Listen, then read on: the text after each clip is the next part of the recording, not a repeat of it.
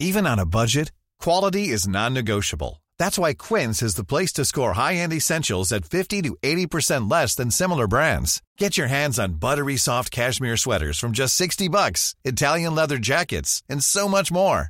And the best part about Quince, they exclusively partner with factories committed to safe, ethical, and responsible manufacturing. Elevate your style without the elevated price tag with Quince. Go to quince.com slash upgrade for free shipping and 365-day returns. Heraldo Radio, con la H que sí suena y ahora también se escucha. Inicia. Heraldo Noticias de la tarde, con Jesús Martín Mendoza. En Heraldo Radio.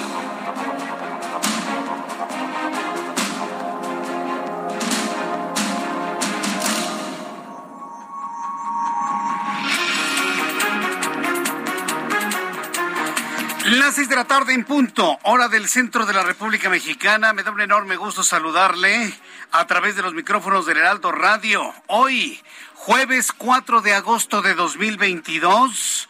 Le invito como todas las tardes a que le suba el volumen a su radio, que le tengo la información más importante hasta este momento. Los ojos de todo México están en Sabinas, Coahuila, en donde no han sido rescatados los mineros atrapados en un pozo de carbón. Miguel Riquelme, gobernador de Coahuila, informó que son cinco las bombas de extracción de agua que trabajan como parte de las labores de rescate de 10 mineros atrapados en esa mina. Pero las autoridades reportan avances mínimos y por el momento se desconocen dos cosas. Uno, las causas de la inundación, no me vengan con esas señores de Coahuila, no sean, no sean poco serios. El primer dato que importa es saber si los mineros están con vida o no. Ya después ven por qué se inundó. Pero como no quieren reconocer las cosas porque sobre el gobierno federal pesa el que no han cumplido con sacar a los mineros de pasta de conchos, ahí se van con que, ay, sí, la inundación y que si el agua. Déjense de tonterías. El asunto es saber si los mineros están bien, están con vida o no lo están. Y eso no lo informa. Nadie se atreve a decir absolutamente nada a esta hora de la tarde. ¿Usted qué cree? ¿Qué ha pasado en esta mina de carbón en Sabinas, Coahuila? Yo le invito para que me escriba a través de mi cuenta de Twitter, arroba Jesús Martín MX, y a través de YouTube en el canal Jesús Martín MX. Como segunda noticia importante del día de hoy, lo obvio, Delfina Gómez será la secretaria de Educación, la, la, actual secretaria de Educación Pública ganó la encuesta de Morena para definir al candidato del partido para la gubernatura en el Estado de México. ¡Ay, qué novedad! Estamos hablando de dedazos del presidente. Son dedazos del presidente disfrazados de encuestas democráticas. No sabe luego qué molesto es uno como medio de comunicación, como, como comunicador, como periodista, como lector de noticias.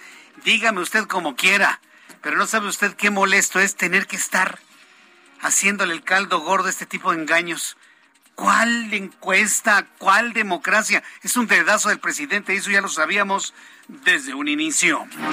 Mientras tanto, Diego Sinué Rodríguez, gobernador de Guanajuato, aseguró que los presuntos asesinos del periodista Ernesto Méndez ya fueron identificados, pero está a la espera de la orden de aprehensión, por lo que será en las próximas horas cuando sean detenidos, detalló el gobernador de Guanajuato. También informo esta tarde que la Secretaría de Economía, la secretaria de Economía Tatiana Cloutier, reveló que plantearán una reunión a los gobiernos de Estados Unidos y Canadá entre el 14 y 19 de agosto para que México les dé una respuesta a las consultas sobre la política energética mexicana, siempre haciendo las cosas como se les hincha la gana. No es así, Tatiana, y usted lo sabe. No finjan demencia, ya saben que así no es ni con cartitas, ni con reuniones paralelas. Hay que ir a las mesas de consulta, cumplir lo que dice el contrato, el acuerdo entre los tres países. Ahí en esas mesas demostrar lo que ustedes quieren demostrar. Y si no es convincente, entonces se van al panel de controversia, que no sea otra cosa más que un arbitraje. Y si pierde México el panel de controversia, nos van a poner aranceles Entonces, por más que le hagan ni las cartitas a Joe Biden, ni las propuestas en lo oscurito y debajo de la mesa, vamos a reunirnos en cortito para, para darle la vuelta a eso, e, esas triquiñuelas mexicanas de hacer las cosas de manera paralela no funcionan ni con Canadá ni con los Estados Unidos. Voy a tener todos los detalles de esto más adelante aquí en el Heraldo Radio.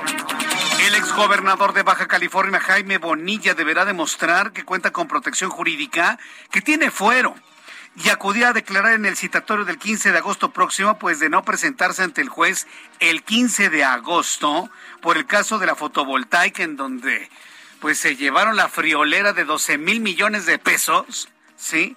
Podría ser detenido con orden de aprehensión. Si no aclara Jaime Bonilla cómo estuvo todo ese truculento asunto de 12 mil millones de pesos para celdas fotovoltaicas, no son tan caras, ¿eh? Perdóneme, pero no son tan caras. Y si no se presenta el 15 de agosto, entonces lo van a buscar inclusive con una orden de aprehensión. Luis N., el exdirector general jurídico de la alcaldía Benito Juárez, antes delegación Benito Juárez, fue vinculado a proceso por los presuntos delitos de enriquecimiento ilícito y por los nexos con el cartel inmobiliario, así le llaman, que operaba en la misma alcaldía, informó la Fiscalía de la Ciudad de México. El gobierno de Japón afirmó hoy que cinco misiles balísticos disparados por China durante sus maniobras de este jueves cayeron en aguas pertenecientes a su zona económica especial, por lo que ya manifiestan una protesta directa al gobierno de China. Oye, no me estés enviando aquí tu basura. Le dicen los japoneses a los chinos, no me estés enviando acá tus cuetones ni tus petardos. Japón está enojadísimo con China porque ellos también están jugando con fuego. Estados Unidos declaró una emergencia sanitaria nacional por la viruela del mono tras registrar 6.600 casos de esta enfermedad dentro de los Estados Unidos. El presidente de Estados Unidos, Joe Biden, exhortó a los ciudadanos a tomarse en serio la viruela del mono porque en caso contrario continuará la propagación de esta viruela en todos los Estados Unidos. Son las seis de la tarde con siete minutos hora del centro de la República Mexicana. Vamos a escuchar a nuestros compañeros reporteros urbanos, periodistas especializados en información de ciudad. Daniel Magaña, te escuchamos en esta tarde de jueves. Bienvenido, buenas tardes. Jesús Martín, una tarde pues pasada por agua, llovido en varios puntos de la ciudad y esto, bueno, pues retrasa más el avance vehicular para las personas que utilizan en este momento la zona pues de el eje 4 sur en el tramo del tramo Napoleón para poder incorporarse hacia la zona de la avenida Plutarco y las calles. Bueno pues carga vehicular que avanza pues de la zona del eje central Lázaro Cárdenas.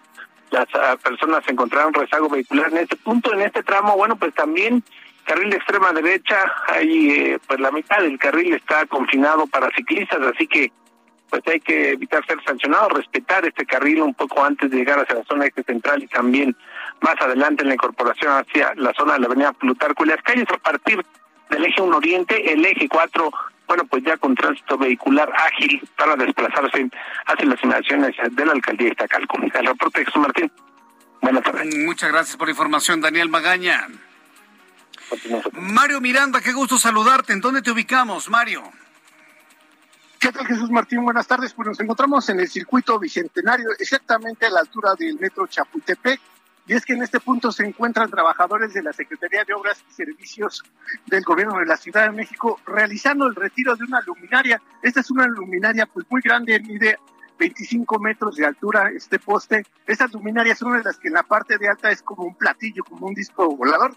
Y pues ya esta luminaria nos comenta que ya está muy vieja, ya no está en funcionamiento, por lo cual será retirada y por tal motivo se encuentran cerrados dos carriles del circuito bicentenario, ya que se encuentran aquí dos grúas, las cuales retirarán esta luminaria Jesús Martín. Jesús Martín, pues la vialidad es complicada para todos los automovilistas que se dirigen hacia la zona de la calzada de Tacuba, hacia Marina Nacional. En el sentido opuesto del circuito bicentenario también encontraremos carga vehicular, esto en dirección hacia Benjamín Franklin recomendarles a los automovilistas que manejen con precaución y que tengan mucha paciencia, Jesús Martín. Me parece. Entonces, ¿qué parece la luminaria? ¿Un pues, ovni? no, sé si las has visto que había luego en el periférico. ah, sí. de esas Redondas, de arriba. Ajá, sí, sí, es como un platillo volador, como un, dije, yo me acuerdo que de niño decía, mira, ahí hay un platillo volador. Sí, muchas de las fotos que nos dicen son precisamente esas lámparas. Bueno, pues muchas gracias, Mario Miranda. Ten cuidado con los marcianos. Muy buenas tardes. Seguimos pendientes. Buenas tardes. Que te vaya muy bien. Mario Miranda anda viendo platillos voladores en la Ciudad de México. Vamos con mi compañero Gerardo Galicia, quien se encuentra en otro punto del Valle de México. Adelante, Gerardo. Así es, Jesús Martín, desde la zona oriente de la capital y tenemos información para nuestros amigos que van a utilizar el eje 5 sur de momento. Tenemos mínima afluencia de autos, esto se traduce en un avance realmente rápido, se puede alcanzar la velocidad máxima de 50 kilómetros por hora si dejan atrás la avenida Guelatao rumbo al perímetro de la central de Abasto. De momento no tenemos mayor lluvia, pero sí asentamiento severo ya llegando al anillo periférico. El eh, motivo, el lento cambio de la luz roja del semáforo y poco antes hay un eh, estacionamiento justo sobre el eje 5 sur frente a un mercado. De hecho, los eh, tres carriles de extrema derecha funcionan como estacionamiento y esto provoca una especie de embudo para poder llegar a la zona del periférico. Es el trayecto más complicado. Ya superando el periférico, nuevamente van a poder avanzar de manera mucho más favorable hacia la zona de Javier Rojo Gómez. Y esta última arteria se mantiene con asentamiento llegando al eje 6 sur y el tramo más severo llegando al perímetro de Plaza Oriente. Y por lo pronto, Jesús Martín, el reporte. Muchas gracias por esta información. Gracias, Gerardo. Hasta luego. Hasta luego, que te vaya muy bien. Son las seis de la tarde con diez minutos hora del centro de la República Mexicana. Como todas las tardes, le estoy saludando con toda la información aquí en el Heraldo Radio. Hoy 4 de agosto de 2022 y vamos a recordar qué es lo que sucedía un día como hoy, 4 de agosto en México, el mundo y la historia. Abra Marreola. Amigos, bienvenidos. Esto es un día como hoy en la historia, 4 de agosto. 1693, en la región de Champagne, en Francia, el fraile Don Perignon inventó posa el champagne, o el champán, como dicen los más finos. En 1782, en Viena, en Austria, el compositor Mozart se casa con su prima Constance Weber. ¡Ajúa! 1846. El estado de Iowa es admitido en la Unión Estadounidense. O sea, más estados a los Estados Unidos.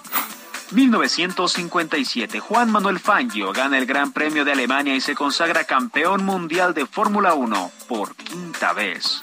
2012, el nadador estadounidense Michael Phelps gana su medalla olímpica número 22, superando la marca de 18 medallas que hasta entonces ostentaba una gimnasta soviética. Así, Michael Phelps se consolidó como el máximo medallista en la historia de los Juegos Olímpicos y como el mejor nadador de la historia.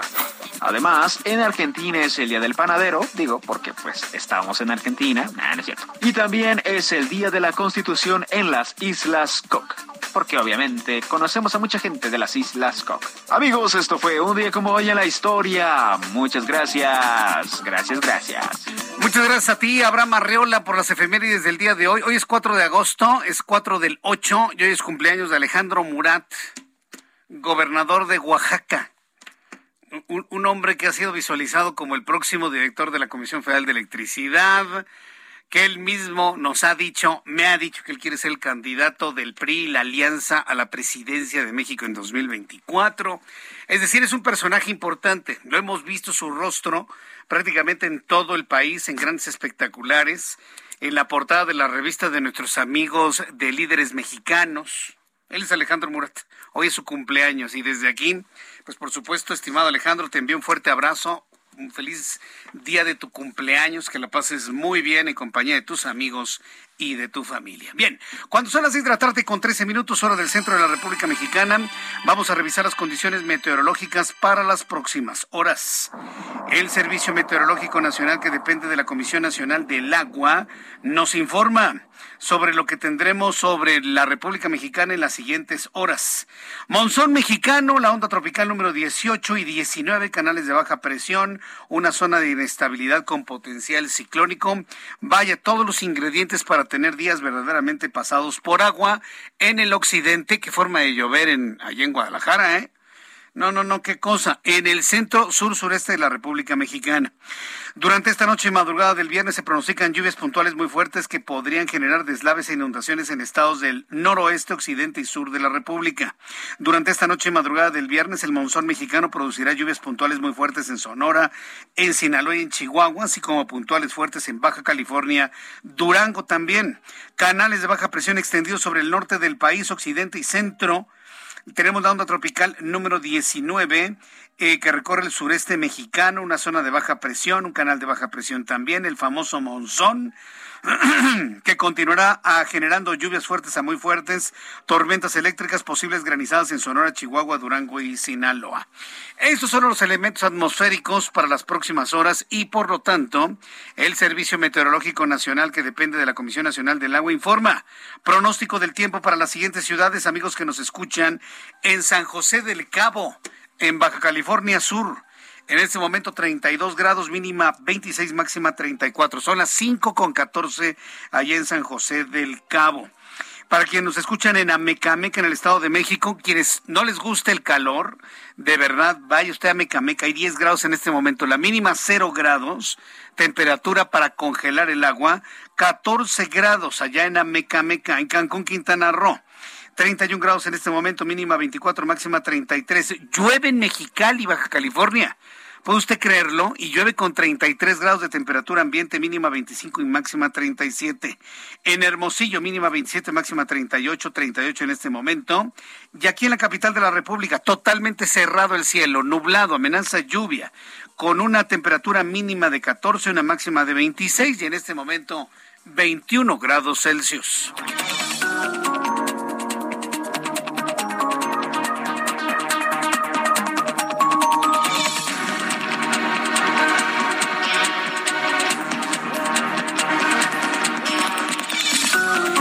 Son las seis de la tarde con 16 minutos, las seis de la tarde con 16 hora del centro de la República Mexicana. Continuamos con toda la información aquí en el Heraldo Radio. Bien, noticia número uno del día de hoy, el dedazo del presidente, Andrés Manuel López Obrador. Eh, realmente no, mm, no tendríamos que sorprendernos. O sea, el poner a, a Horacio Duarte, que dicho sea de paso, Horacio Duarte desde que estaba en el PRD, siempre me ha parecido un, buen político de izquierda, un hombre de pensamiento social, sin duda alguna, y me lo ponen a competir frente al dedazo del presidente, ¿no? Y algunos dicen, no, no, sí, Horacio Duarte va, a ser... Yo no entiendo por principio de cuentas por qué Horacio se prestó ese tipo de, juegos. Porque lo que pasó el día de hoy cuando nos dicen que la maestra Delfina Gómez ganó la, la, la encuesta, pues es un dedazo, hombre, por favor. Tenemos que meterle más inteligencia a las noticias y no quedarnos nada más con lo que nos dicen. O sea, ya sabíamos que iba a ser Delfina. Ya lo sabíamos. Y López Obrador va, a hacer hasta lo imposible para hacer él una campaña en el Estado de México para que gane Delfina Gómez, porque Delfina le garantiza tener lo que él quiere tener en el Estado de México. Por favor, seamos más, más críticos en la información, de verdad. Entonces cuando me ven, ah, es que ganó una encuesta. ¿Cuál encuesta, por el amor de Dios? Es, un, disfraz de un dedazo. Pero bueno, ¿cómo va la información, entre comillas, oficial? El Movimiento de Regeneración Nacional anunció que Delfina Gómez, titular de la Secretaría de Educación Pública, será la candidata de Morena al gobierno del Estado de México en las elecciones de 2023. Mario Delgado, qué penosa posición de Mario Delgado. De verdad, cuando él ya no esté en la dirigencia nacional de Morena y lo desechen así, porque todos son desechables en Morena, todos son desechables en Morena, el día que lo desechen, yo no sé quién le va a dar trabajo a Mario, Mario Delgado. Espero que esté ahorrando mucho, porque después de esto, quién sabe dónde podría quedar ubicado. ¿eh? En Morena yo no lo veo, ni con Marcelo Ebrard. En caso de que llegue a ser candidato y presidente de México, no veo a Mario Delgado ni con Marcelo Ebrard, que era su su tutor, ¿no? Bueno, el presidente nacional, Mario Delgado, dijo que la encuesta interna posicionó a la maestra Gómez, Delfina Gómez, como la ganadora con un 37.4% de las preferencias. José Ríos nos tiene más detalles y más porcentajes que se dieron a conocer el día de hoy. Adelante, José, gusto en saludarte. ¿Qué tal, Jesús Martín? Te saludo con gusto a ti y a quienes nos escuchan por el Heraldo Radio. Pues sí, como bien comentas esta tarde, Delfina Gómez Álvarez, pues fue la ganadora de la encuesta para designar a la coordinadora de los comités de defensa de la 4T en el Estado de México, o pues mejor dicho, eh, pues la candidata de Morena al gobierno de Santidad para 2023. En conferencia de prensa realizada en Ciudad de México, el presidente nacional del partido, Mario Delgado, destacó que la funcionaria federal se posicionó con un 37.4% 50% de preferencias según una encuesta interna del partido. Y para evitar dudas o malinterpretaciones, pues bueno, también se presentaron dos encuestas más de empresas privadas donde pues literalmente eh, la, Texcocana pues era la, electa por parte de la ciudadanía con un mismo porcentaje de 37 puntos. Al, a los estudios Jesús Martín pues le sigue el alcalde de Catepec, Fernando Vilchis, con 11.8%, Higinio Martínez con un 8.1% y Horacio Duarte en último lugar con 4.8%. Eh. Hay que apuntar que, bueno, pues el dirigente nacional manifestó su reconocimiento a la docente texcocana, quien calificó como una gran referente de la docencia con sencillez, por lo que adelantó que ella, este, pues bueno, iba a ser notificada del resultado. Sin embargo, pues en la conferencia pues hubieron algunas sorpresas. Primero vamos a escuchar al presidente nacional de Morena. Y está muy claro que la opinión del pueblo mexiquense es que la maestra Delfina Gómez sea la encargada de encabezar los trabajos de organización y de formación de comités para la defensa de la cuarta transformación en el Estado de México.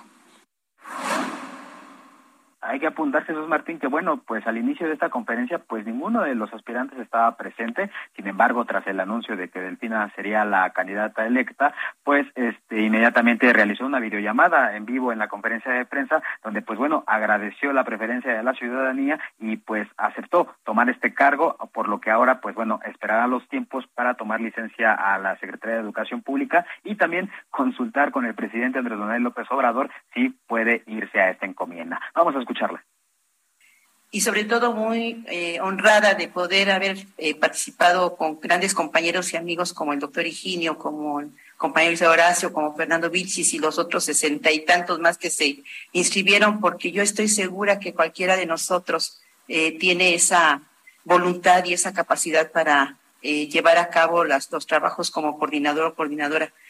Lo acepto de todo corazón. Sé que es un trabajo titánico y que por ello depende mucho el, trabajo, como siempre nos ha dicho nuestro, nuestro líder, el licenciado Andrés Manuel López Obrador, es un trabajo coordinado, un trabajo en equipo y un trabajo en donde tenemos que tener como prioridad el servir a todos, pero en especial a los más pobres. Por último, Jesús Martín, pues bueno, tras esta decisión, pues los otros contendientes, los que te comentaba, Horacio Duarte, Fernando Vilchis eh, y Ginio Martínez, pues dieron su respaldo a la candidata electa eh, rumbo a estas elecciones de 2023, las cuales, pues bueno, pues falta poco menos de un año. Ese es el informe que te tengo, Jesús Martín. Gracias por la información, José Ríos. Seguimos pendientes, buenas tardes. Hasta luego, que te vaya muy bien. Se llenan la boca, ¿no? Todos los de Morena diciendo, ay, estamos trabajando por los más pobres pues que empiecen a vender kilos de tortillas a cinco pesos, doña Delfina, ya puede hacerlo desde ahora. decirle al presidente, oiga, ¿por qué no subsidiamos la tortilla? Y de esa manera atendemos primero a los pobres, porque primero los... Ah, no, les están vendiendo el kilo de tortillas en el Estado de México hasta en 25 pesos el kilo. ¿Sabes lo que significa eso? ¿Alguien ha contado cuántas tortillas tiene un kilo? Estamos hablando que prácticamente, por ejemplo, en Hermosillo, Sonora, una tortilla vale un peso. 30 pesos el kilo. En Hermosillo, en el Estado de México, entre 22 y 25 pesos. Nada más, nada más para que vean, ¿no? Yo de alguna manera debo reconocer el trabajo, la intensidad del trabajo que ha hecho la maestra Delfina Gómez al frente de la Secretaría de Educación Pública. Prácticamente ha navegado contracorriente. Pero, a ver, maestra, entiéndame esto, se lo digo con, con el cariño y el afecto porque yo la conozco a usted. Pero usted no puede ser una candidata de un estado como el Estado de México diciendo poder haber. No, no, no, no, no, no puede ser. ¿Sí? Poder haber. No, no, no, no, no se puede. No podemos, sabemos, ¿sí? Entonces, hay que corregir el discurso, hay que enriquecer el vocabulario, hay que tener, como dice su propio líder, altura de mira para poder competir por igualdad de circunstancias, porque la competencia con la oposición va a ser durísima. Porque ¿quién viene en la oposición? Enrique Vargas del Villar. Nuestro buen amigo Enrique Vargas del Villar tiene todas para ganar la gubernatura del Estado de México, emanado del Partido Acción Nacional, dos veces alcalde en Huizquilucan, eh, ha sido presidente de la Asociación Nacional de Alcaldes, con un reconocimiento extraordinario, el mejor municipio en el manejo de la pandemia, entre muchas otras cosas que puedo mencionar de nuestro buen amigo Enrique Vargas del Villar. Entonces no canten victoria, ¿eh? No canten victoria, porque como dice el dicho, y siempre dice y dice bien, del plato a la boca, exactamente, usted lo completó perfectamente bien. Del plato a la boca, y se cae toditita, ¿eh? Así, toda, hasta el plato se cae. Entonces no se confíen, porque la competencia en el Estado de México va a estar rudísima con un hombre como el propio Enrique Vargas del Villar. Son las seis de la tarde con 25 minutos hora del centro de la República Mexicana. Voy a los anuncios y al regreso le tengo más información aquí en el Heraldo Radio. Hablaremos de la viruela. Se está extendiendo en los Estados Unidos y ya están preocupados. Regreso con esto después de los mensajes.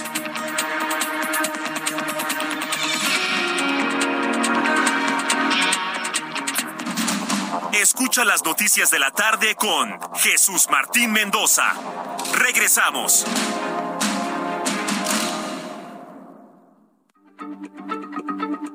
Heraldo Radio, la H se lee, se comparte, se ve y ahora también se escucha.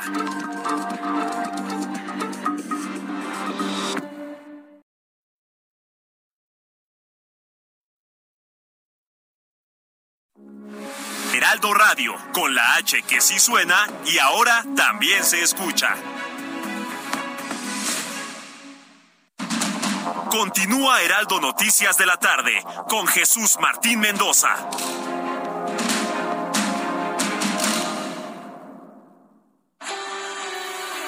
El amor inspira nuestras acciones por México. Reforestando la tierra, reciclando cuidando el agua, impulsando a las mujeres y generando bienestar en las comunidades. Juntos somos Coca-Cola y contigo el amor multiplica.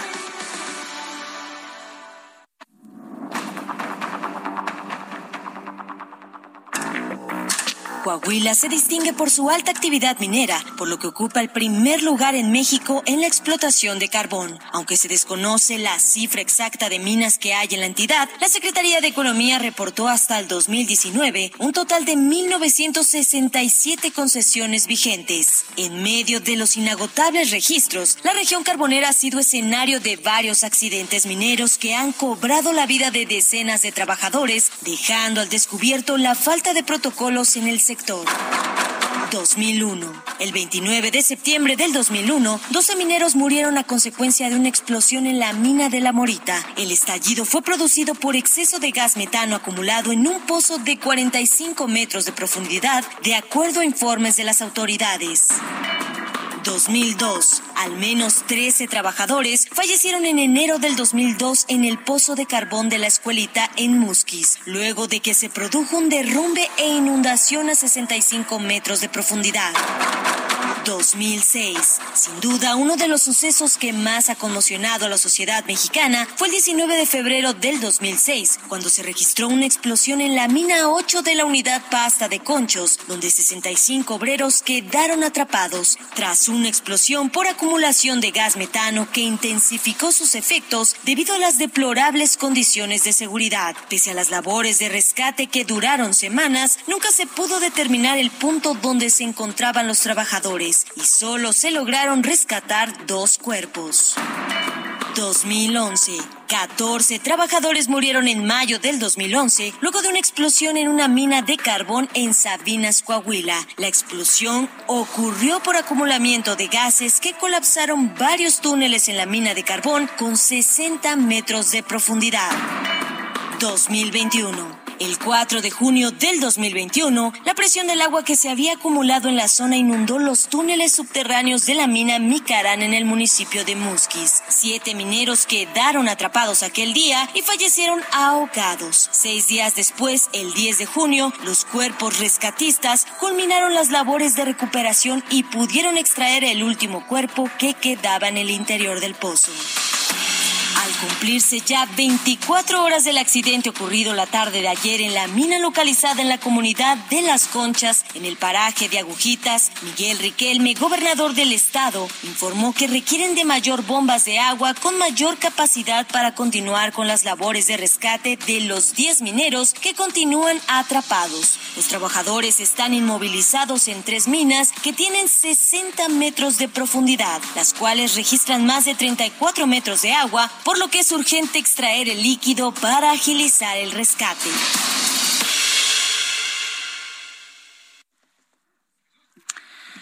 Bien, gracias a Giovanna Torres por este resumen de todos los accidentes o incidentes que han ocurrido en Coahuila. Mire, el más emblemático, y ayer lo dijimos aquí, es el de pasta de conchos. Quedan 65 minutos atrapados, rescatan a dos, 63 se quedan allá adentro y mueren porque no pueden entrar a la mina. Bueno, participaron hasta rescatistas internacionales, pero eso no lo dice López Obrador porque no le conviene. No le conviene que el público, la gente sepa todos los esfuerzos que se hicieron. ¿Por qué? Porque él quiere aparecer como el salvador de todas las cosas. A él sí lo sacó a los mineros. No se pueden sacar porque la mina está derrumbada, es decir, quedaron enterrados los mineros y de abrir la mina, la gente que entre puede morir debido a las explosiones de gas grisú. ¿Qué es el gas grisú? Es un gas altamente explosivo como producto del metano y las diversas composiciones con el carbono que existe en la mina. Entonces, ir a rescatarlos, primero no van a rescatar nada y en segundo se arriesgan a que se arriesgan los rescatistas a morir por explosiones. Por eso no han sido rescatados. Los rescatistas internacionales emitieron un documento, yo sí me acuerdo, yo sí tengo memoria, ¿eh? en donde precisamente se describía todo ese riesgo para el rescate de los cuerpos. Llega López Obrador y como campaña vuelve a abrir la herida a todos los familiares. Yo les voy a rescatar a sus familiares. Han pasado cuatro años y no han rescatado ni un zapato de ninguno de ellos. Y le estaban apostando al olvido. Pero mire cómo es la vida. La vida pone las cosas en su lugar. Eso nunca lo olvide. La vida pone las cosas y a las personas en su lugar. Todo lo que tenemos que hacer es, mire, sentarnos cómodamente y esperar a ver cómo la vida pone las cosas en su lugar. A todos nos va a tocar. A todos. Y bueno, pues ya vino el primero, ¿no? Se le quedan 10 minutos atrapados. Y está, mire, el presidente con todos sus detentes para que lo saquen, porque si no lo sacan, entonces la opinión pública se le va a ir encima diciéndole, ya ves que no se pueden sacar personas de minas de carbón colapsadas. No, no, no, sí es todo un tema, ¿eh? Es todo un asunto. Que, mire, ya eh, hablando en particular de los mineros que están ahí, hacemos nosotros votos porque los encuentren con vida, que los rescaten. Todo indica que no va a ser así pero hacemos votos porque lo rescaten. Y del lado político, ya nada más vea cómo la vida puso las cosas en su lugar. ¿Qué ha pasado con los de los de pasta de conchos? Si alguien le pregunta al presidente en una mañana, ¿sabe qué decir? Yo no sé. Yo no sé nada. Yo se lo dejé a Luisa María Alcalde, la secretaria del Trabajo, pregúntenle a ella. Ya se va a quedar, ay, presidente, no le haga. Si usted fue el que lo prometió. claro, uh, pero por, su, pero por supuesto, por supuesto. Bueno, hablemos del caso que nos ocupa ahora, del, de los 10 mineros atrapados en este momento en la mina. Siguen allá adentro, lamentablemente. El gobernador de Coahuila, Miguel Riquelme, dio a conocer que continúan con las labores de rescate de los 10 mineros atrapados, pero los avances son mínimos. Está reconociendo el gobernador que no han podido avanzar mucho. Además, el funcionario estatal reveló que no se tienen datos precisos sobre las dimensiones de la mina de carbón, porque no se encuentra en planos actualizados ni se tiene conocimiento sobre el estado de la misma mina. Alejandro Montenegro, nuestro corresponsal en Coahuila, nos informa. Adelante, Alejandro.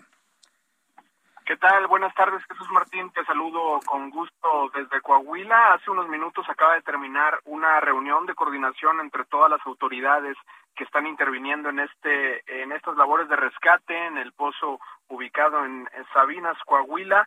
Eh, tanto a nivel local como estatal y federal estuvo presente el gobernador del estado, estuvo presente también la secretaria del Trabajo local, Nasira Sogbi, y bueno, pues eh, el eh, gobierno del estado hace unos minutos ha emitido un comunicado en el que, bueno, pues comenta que permanecen estos 10 trabajadores atrapados en este pozo y, bueno, pues también eh, que se complican precisamente las labores de rescate y es que eh, todavía están apenas en la extracción de toda el agua que quedó que quedó ahí acumulada hasta que no eh, reduzcan significativamente el espejo de agua que está ahí pues no se va a poder comenzar con la búsqueda de los trabajadores.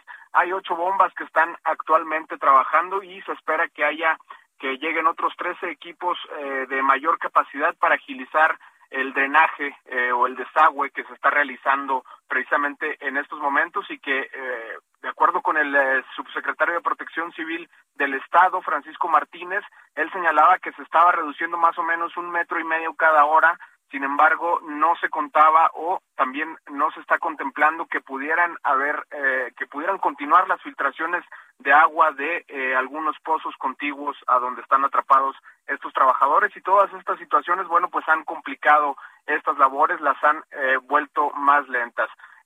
Sobre el caso de las personas que lograron salir son se precisó que son cinco las personas que lograron salir durante el percance dos de ellos ya fueron dadas de alta, que habían sido hospitalizados ayer y tres más permanecen eh, eh, hospitalizados en la clínica del IMSS número 24 de eh, Nueva Rosita y muy cerca de donde ocurrieron los hechos.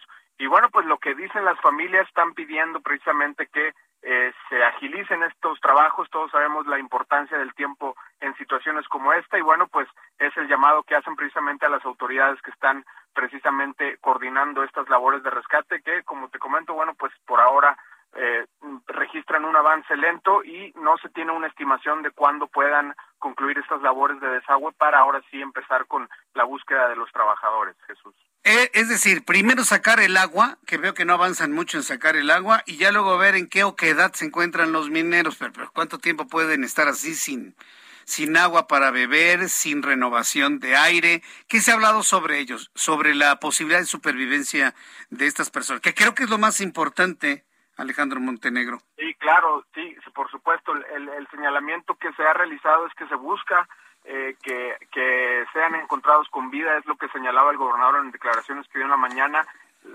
El objetivo es que es que sean encontrados con vida, sin embargo, sí eh, señalaban de las dificultades que se han tenido que enfrentar. También eh, el gobernador decía que eh, no hay planos actualizados de esta mina que empezó a operar apenas en enero y que había algunos ingenieros que hicieron una estimación de dónde pudieran estar los trabajadores, sin embargo no hay nada certero del lugar en el que puedan estar y tampoco por supuesto de las condiciones en las que puedan estar. No se ha establecido ninguna ningún tipo de contacto, Jesús. Bien, pues muchas gracias por la información, Alejandro. Muy buenas tardes. Hasta luego, que te vaya muy bien. Yo no sé, pero a veces a mí me gusta leer las cosas en entre líneas, no sé usted. Pero el hecho de que el gobernador no se centre en lo importante, que es la supervivencia de los trabajadores, y se centre en la explicación técnica para sacar el agua, lo único que me indica es que seguramente tiene alguna información de que estos mineros ya no están vivos. Eso es lo único que transmite a través de entre líneas. ¿Cómo es posible que alguien le dé un peso más específico a, la cuestión técnica de, sacar el agua que enviarles oxígeno, de alguna manera ver la forma de inyectar agua potable para que beban, pero sobre todo aire a, los mineros. De eso no dice nada. Sacamos el agua y ya luego vamos a ver en dónde están. está de no creerse, de no creerse la posición. Por lo tanto, yo pienso que ellos mismos saben que lamentablemente estos mineros ya no están vivos. Ojalá y me equivoque, ¿eh? pero para llegar a una conclusión como esa, basta escucharlos. Basta escuchar en qué momento están centrados en la vida de estos hombres. Y luego el reto va a ser sacar los cuerpos en caso de que fallezcan, si llegan a fallecer. Ay, no, pero qué, forma de hacer las cosas. Pero en fin, hagamos votos usted y yo porque los, los encuentren bien y con vida. No perdamos, por favor, esa esperanza hasta el final, hasta el último momento. En esos esfuerzos para poderlo rescatar, la jefa de gobierno Claudia Sheinbaum informó que envió equipo de apoyo a Coahuila donde mineros quedaron atrapados en este derrumbe. Del mismo modo refirió que a Nuevo León se enviaron cinco pipas para apoyar con el programa de distribución de agua potable. Carlos Navarro, reportero del Heraldo Media Group, nos tiene más información. Adelante, Carlos. Buenas tardes, Jesús Martín. Te saludo con gusto a ti, al auditorio, y te comento que el gobierno de la Ciudad de México envió apoyo tanto a Coahuila como a Nuevo León por las respectivas situaciones que vive cada entidad. En el caso de Coahuila, la mandataria capitalina informó que el sistema de aguas de la Ciudad de México se puso en contacto con la Comisión Nacional del Agua para enviar dos bombas. Escuchemos. El sistema de aguas se puso en contacto con la CONAGUA eh, y a su vez con la Secretaría de la Defensa Nacional y eh, estamos enviando dos bombas por el momento. La capacidad se las puedo mandar más tarde, pero son dos bombas y estamos esperando a, que nos digan qué otra cosa se necesita. Mientras que en el caso de Nuevo León, por la crisis hídrica que se vive en ese estado del norte del país, se enviaron cinco pipas que estarán acarreando agua. Escuchemos. También a través de la Secretaría de la Defensa Nacional para apoyar todo el programa de distribución de agua en Nuevo León. Solo es el equipo. Solo Estamos esperando si la Secretaría de la Defensa requiere personal o con agua, con gusto. Así es que desde la capital del país, tanto Coahuila como eh, Nuevo León, ya se está enviando el apoyo. Jesús Martín, la información que te tengo. Muchas gracias por la información, Carlos Navarro.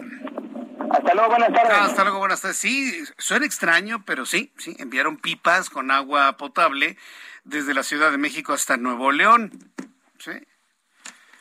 ¿Cuánto tiempo van a hacer? Bueno, pues normalmente a buen paso usted hace unas nueve horas, unas diez horas a, Monterrey. Ponga usted que las pipas se tardan unas doce horas. Que salgan a la medianoche, lleguen al mediodía al día siguiente. Ponga usted, ¿no? Para darnos más o menos una idea de cuánto tiempo van a llegar a su destino.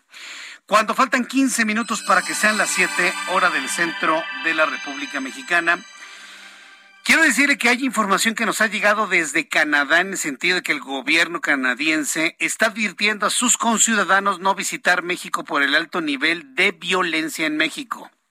No es como en Estados Unidos en donde recomiendan no ir a un estado o una región. No, el gobierno de Justin Trudeau está invitando a todos los canadienses y pues de alguna manera los inmigrantes mexicanos y latinos también en Canadá a todos los canadienses que no viajen a México por el alto índice de violencia, de enfrentamientos, de narcotráfico, de balaceras, de fuego cruzado. Una verdadera vergüenza. Vergüenza para nosotros. Canadá le está pidiendo a sus conciudadanos que no visiten México. Cada vez y cada vez se están enfriando más las relaciones entre Canadá y México. Bueno, pues quiero informarle que hoy la secretaria de Economía, Tatiana Cloutier, bueno, pues ya saben, ¿no? Todos estos funcionarios tienen que hacer lo que les pide su Tlatuani, porque si no se les enoja, uh, grita, patea sillas cuando alguien no hace lo que él quiere que hagan. Y hoy, bueno, pues Tatiana Cloutier sorprendió asegurando que va a plantear al gobierno de Estados Unidos y de Canadá que se reúnan entre el 14 y el 19 de agosto próximos para que les pueda dar respuesta de las consultas que solicitan sobre la política energética mexicana. Es decir, quieren arreglar esto abajo de la mesa, fuera de las mesas, de, una manera paralela, tal y como lo hacemos en México. Oye, antes de, esto, pues ¿qué te parece? Te pasa una lana, ¿no? Y, lo arreglamos antes de ir al, al juzgado, ¿no? Igualito como se hace en México, así pretenden hacerlo con Estados Unidos. Ay, vamos a reunirnos antes de las mesas, ¿no? A ver si llegamos a un arreglo y, y, no llegamos a estas consultas y paneles de controversia. ¿Cómo es posible? ¿Qué diría su papá, don Manuel Cloutier, si viviera y vea los moditos de su hija? Ah, pues a mí me sorprende. Lo que buscó Maquío, don Manuel Cloutier, terminar con México, hoy como funcionaria lo estamos viendo en la señora Tatiana Cloutier. Agregó que la idea es que se puedan sentar de manera conjunta y hablar sobre las dudas de los socios comerciales. Tatiana, para eso son las mesas de consulta, para eso, para eso. Lean el tratado, lean el acuerdo. No quieren leer porque no les gusta leer. Ah, échenle un telefonazo a Ildefonso Guajardo háblenle a Kenneth Smith y él les va a explicar, ellos les van a explicar cómo funciona si no quieren leer o no les gusta leer. Una sugerencia entre amigos, por supuesto. Mientras tanto, Vamos con nuestro compañero, vamos con. Ah, Greenpeace pidió mediante una ampliación de amparo que la manifestación de impacto ambiental del tramo 5 del tren Maya sea declarada ilegal porque viola los derechos a la información, impide la justicia medioambiental y no permite la participación pública en asuntos ambientales, lo que la convierte en una obra totalmente ilegal. Otro modito del gobierno, ¿no? Revocar suspensiones definitivas. Gustavo Lanís es director del Centro Mexicano de Derecho Ambiental, a quien yo le agradezco estos minutos de comunicación con el auditorio del Heraldo. Gustavo Lanís, bienvenido, muy buenas tardes. ¿Cómo estás, Jesús Martín? Buenas tardes, un gusto estar contigo y con todo tu auditorio gracias por la invitación. Una primera reacción a una revocación, y lo pongo entrecomillado, revocación de suspensiones definitivas. Eh, eh, primera reacción que ustedes tienen, ¿no? Como derecho ambiental. Sí, en efecto, esto sucedió el día de ayer. Eh, sin embargo, hay que decir que las obras del tramo 5 del tren no pueden reiniciar quiero ser muy enfático y reiterarlo, no pueden reiniciar, porque no obstante que se revocaron estas suspensiones definitivas, hay otras suspensiones provisionales que fueron otorgadas por el juez primero de distrito en Mérida y que están vigentes.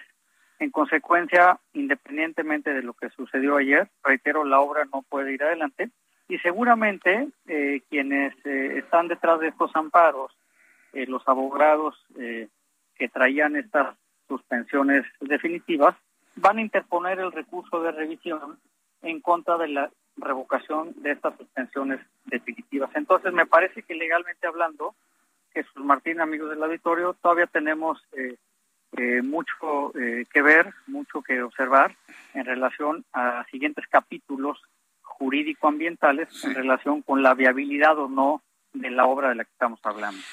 Pero eh, eh, ya hemos visto que todo lo que tenga que ver con la legalidad, pues les viene, perdón la expresión, les viene guango, ¿eh? Así como han pasado por encima de millones de árboles en esta parte de la selva, pues así están pasando encima de la ley. Es decir, nos ha quedado claro el modo de hacer de Morena y de la, de la administración. Sí, estoy violando eso. ¿Y qué? ¿Qué seguridad nacional? ¿Cómo, le van a hacer? ¿Vamos a poner el cuerpo ahí en frente de las máquinas para que no avancen?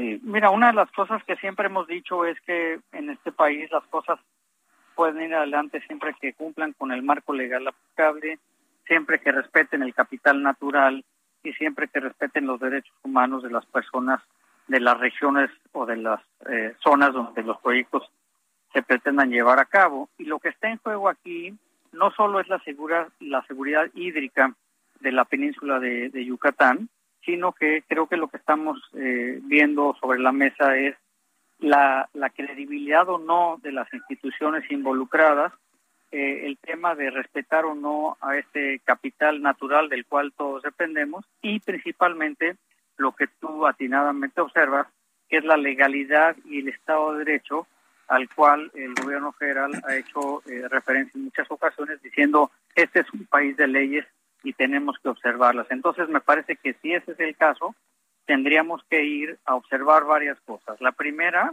es que se tienen que respetar las suspensiones que en su momento fueron otorgadas por el juez primero del sitio de Mérida, de Mérida, quien prohibió toda obra relacionada con la ejecución del tren. Entonces, esto es muy importante porque si se violan las suspensiones, pues estaríamos ante la presencia de la comisión de, de lo que llamamos un delito de, desacato y ese delito pues se comete al no obedecer un, un auto de suspensión debidamente notificado, como es el caso que nos ocupa.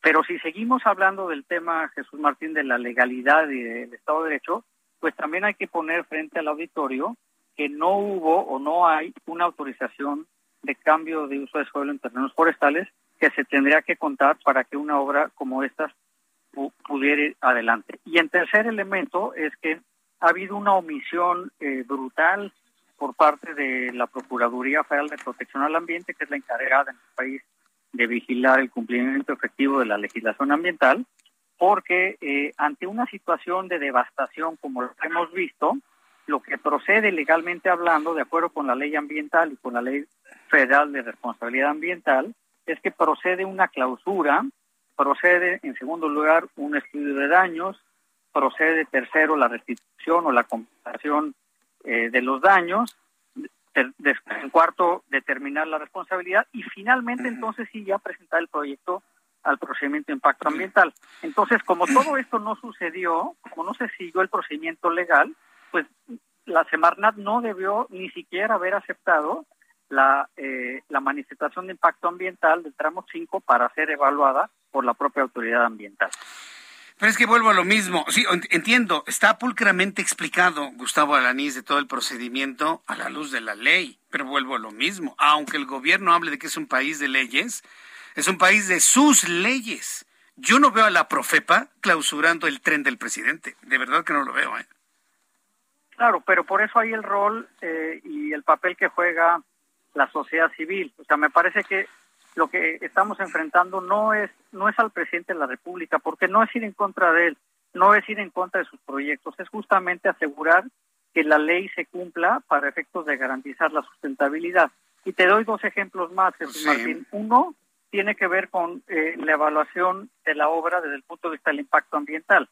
Lo que dice la ley ambiental federal es que se tiene que evaluar la obra o actividad entonces lo que tenemos que entender es que tiene que ser en su conjunto, en su integralidad y no en par, no en partes, no en trazos, no en segmentos como se ha venido haciendo. Entonces ahí hay otro ángulo legal ambiental que se puede seguir eh, peleando y uno más eh, tiene que ver con además del, del delito de desacato que ya comentamos, también hay la comisión de otro delito que está contemplado en el artículo 418 del Código Penal Federal, que habla de que va a haber prisión y que va a haber multa al que desmonte o destruya la vegetación natural ilícitamente, que es el caso, porque lo hicieron sin tener autorización de impacto ambiental, y también aplica la prisión y la multa al que cambie el uso del suelo forestal de manera ilícita, lo cual también aplica al caso del que estamos comentando. Pues Gustavo Laniza, vamos a seguir eh, las reacciones a todo esto que ha ocurrido en torno al tren Maya y agradezco infinitamente estos minutos de comunicación con el auditorio del Heraldo. Gracias, Gustavo Laniz. Con mucho gusto, Jesús Martín. Buenas tardes para todos. Buenas tardes. Escucha las noticias de la tarde con Jesús Martín Mendoza. Regresamos. Heraldo Radio, con la H que sí suena y ahora también se escucha.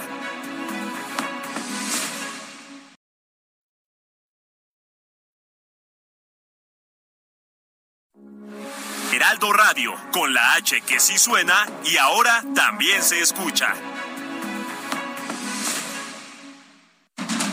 Continúa Heraldo Noticias de la tarde con Jesús Martín Mendoza.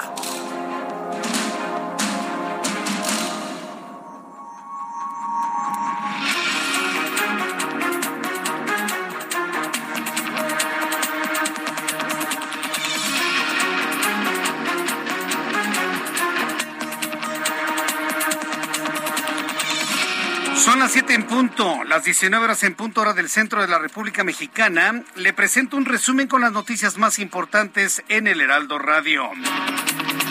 Miguel Riquelme, gobernador de Coahuila, informó que ya son cinco las bombas de extracción de agua que están trabajando como parte de las labores de rescate de 10 mineros atrapados en una mina de carbón en Sabinas, Coahuila. Sin embargo, tanto el gobernador como las autoridades de rescate reconocen que el avance ha sido mínimo y no pueden empezar a rescatar a las personas hasta que no saquen todo el agua de la mina siniestrada. En más noticias de este resumen, el Movimiento de Regeneración Nacional Morena aseguró que en su encuesta para determinar al candidato de Morena a la gubernatura del Estado de México ganó Delfina Gómez, ya sabíamos. Todos sabemos que es un dedazo y una designación del presidente. Ahora dice Mario Delgado que ganó Delfina Gómez. Ella aseguró que es una gran designación, prácticamente habló como si hubiera ganado la elección del Estado de México. Sin embargo, bueno, pues se avisora una contienda muy difícil, muy dura para Delfina Gómez si tomamos en cuenta el posicionamiento de la oposición en el Estado de México y a su muy probable candidato Enrique Vargas del Villar. Diego Sinué, quien es el gobernador del estado de Guanajuato, aseguró que los asesinos de Ernesto Méndez, periodista, ya fueron identificados.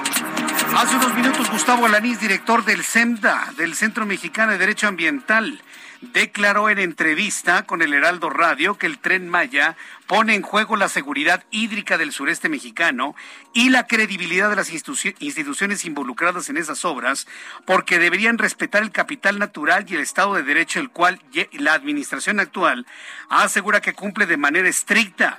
Pero si se violan las suspensiones que aún existen, habría un delito de desacato. Esto fue lo que comentó Gustavo Alanís.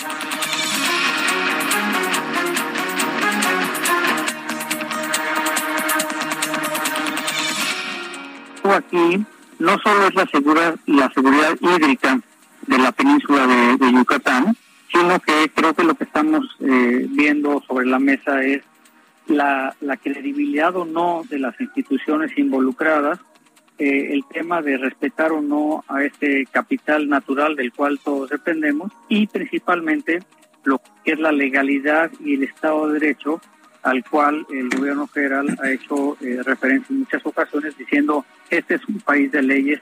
Si se violan las suspensiones, pues estaríamos ante la presencia de la comisión de, lo que llamamos un delito de desacato la Secretaría de Salud reportó una disminución en los casos diarios de contagios de COVID-19. Hoy fueron 18.556, ayer 20.000, hoy 18.000 en las últimas 24 horas. Pero las defunciones diarias de coronavirus se mantienen arriba de los 100, en 122 en las últimas 24 horas. Los casos activos subieron también un poco, están en 132.164. Adán Augusto López Hernández, secretario de Gobernación, aseguró que no puede hablar sobre el tren Maya porque al estar catalogado como un asunto de seguridad, están obligados al secreto. El funcionario dijo desconocer de quién es la responsabilidad legal del tren Maya, si de presidencia o de la Secretaría de Gobernación. Otro puntote, ¿eh? Otro enorme punto para Dan Augusto López en esa carrera por la candidatura de Morena a la presidencia de México en 2024. Ayer a las mujeres que les dijo, yo no confío en usted. Hoy no les voy a hablar de eso porque es un secreto. Va que vuela, ¿eh? Para ser el favorito de López Obrador. Un juez del Estado de México otorgó un amparo para que cese lo que calificó como tortura y malos tratos en contra del narcotraficante Rafael Caro Quintero, quien está detenido en el penal del Altiplano. Con este nuevo amparo, el juez ordenó un informe detallado para responder a la denuncia de Caro Quintero en un tiempo no mayor a 24 horas. La Fiscalía de Zacatecas informó sobre la localización de José López Robles, papá de Yoahui, el niño intérprete de la canción del Movimiento Naranja. Ayer a las 10 de la noche, la Fiscalía publicó la ficha de búsqueda de José López con la leyenda localizado. Pero ¿dónde estaba? ¿Con quién estaba? ¿Con quién se fue? ¿Qué estaba haciendo? Eso, créame, no lo vamos a saber jamás. Lo único que nos dicen, ya apareció y está bien. ¿Y dónde estaba? Ya apareció y está bien. Oye, pero ¿quién se lo llevó? Ya apareció y está bien. Oigan, pero, pero, pues es un asunto, lo dimos en los medios de comunicación, ya apareció y está bien. ¿Ok? Está bien. La Secretaría de Salud de Yucatán informó que se registraron cuatro nuevos casos de viruela del mono, por lo que se tiene la cifra de seis contagios de esta enfermedad en una semana. Todos residentes de Mérida por el momento se reportan estables. El Ministerio de Salud de España reportó las dos primeras muertes por la hepatitis aguda infantil de origen desconocido. Uno de ellos es un niño de seis años y el otro caso es un bebé de poco más de un año de edad. Ambos casos se requirió un trasplante de hígado, el cual los menores no pudieron superar. Un joven de 26 años fue acusado de iniciar un incendio forestal en Utah, en los Estados Unidos.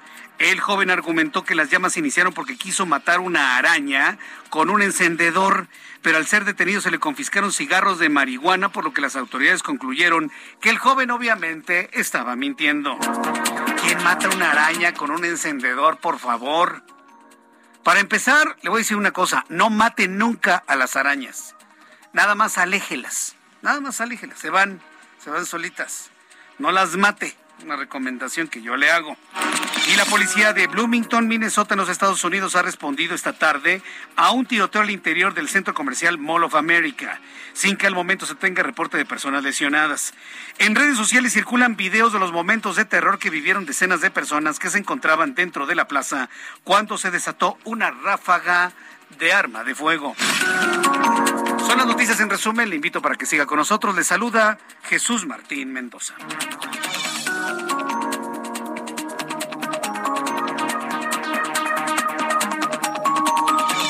Son las siete con siete, las siete con siete hora del centro de la República Mexicana. Vamos con nuestros compañeros reporteros urbanos, periodistas especializados en información de ciudad.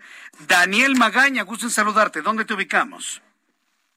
Jesús Martínez, saludamos con agrado. Bueno, pues ahora información vehicular de la zona del eje 3 Oriente, del tramo de la avenida Francisco del Paz y Troncoso. Las personas que se incorporan de la avenida del Taller, bueno, pues ya va en aumento esta actividad vial, sobre todo en dirección hacia la zona de Coyuya, al, al descender de este puente vehicular que pues cruza la zona de viaducto, encontramos la reducción de carriles y bueno, pues esta situación genera complicaciones para poder incorporarse hacia las inmediaciones de la estación del Metro Coyuyas, el eje 4 o más adelante continuar ya sobre el eje 3 en dirección hacia el eje 5, hacia la zona también de la avenida Canal de Apatlaco, el sentido opuesto con uh, un avance continuo en caso de que se incorpore de la avenida del Taller a Fray Servando hacia la zona del eje 3 Oriente, pero en dirección hacia la terminal de autobuses de Oriente. El eh, reporte de Jesús Martín.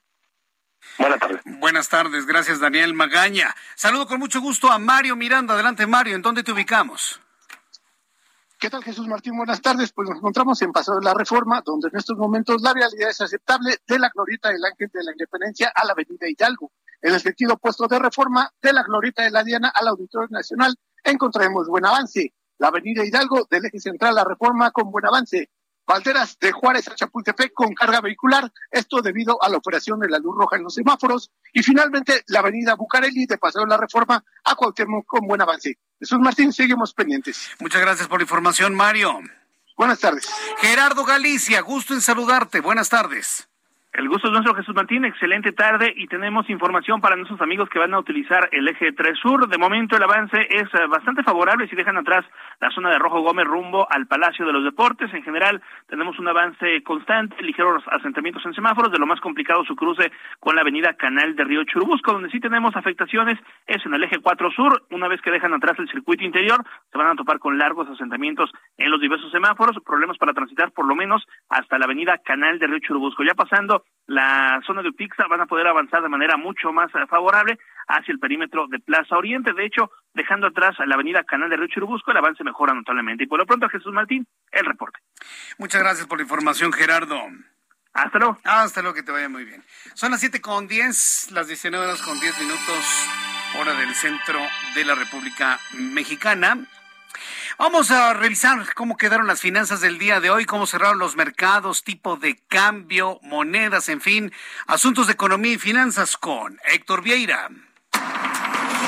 La Bolsa Mexicana de Valores cerró la sesión de este jueves con un retroceso del 0.21%, al ceder 98.58 puntos, con lo que el índice de precios y cotizaciones, su principal indicador, se ubicó en 46.891.03 unidades, con lo que suma tres retrocesos en lo que va de la semana.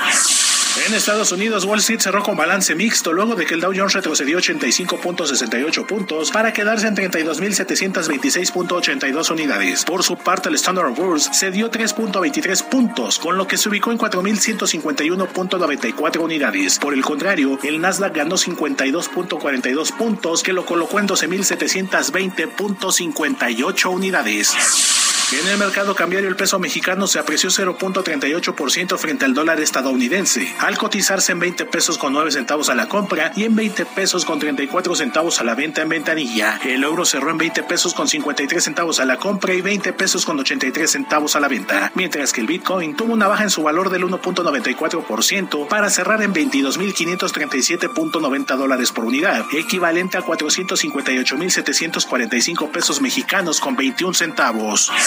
El Instituto Nacional de Estadística y Geografía informó que durante julio la confianza del consumidor registró un retroceso mensual de 1.7 puntos para ubicarse en 41.3 unidades, debido al incremento de la inflación, los efectos de la quinta ola de la pandemia de COVID-19, entre otros factores.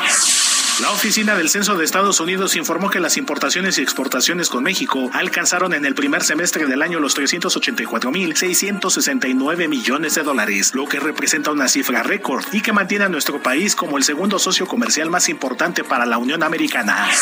El Grupo Consultor de Mercados Agrícolas dio a conocer que en julio el costo promedio de la canasta básica en México se elevó 14.6%, siendo el huevo el alimento que más aumentó su precio, seguido de las harinas, cebolla, carne de res, lácteos, mango y algunos embutidos.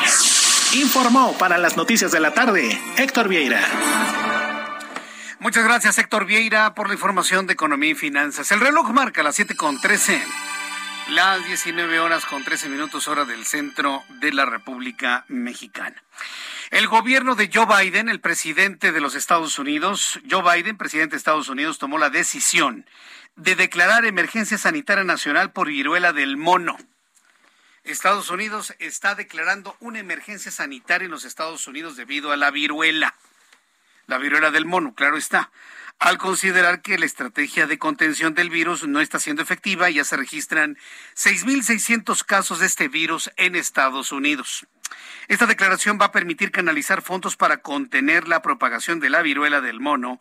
Entre las medidas está generar conciencia en la población sobre la gravedad de esta enfermedad, así como acelerar la repartición de un millón de vacunas contra la viruela.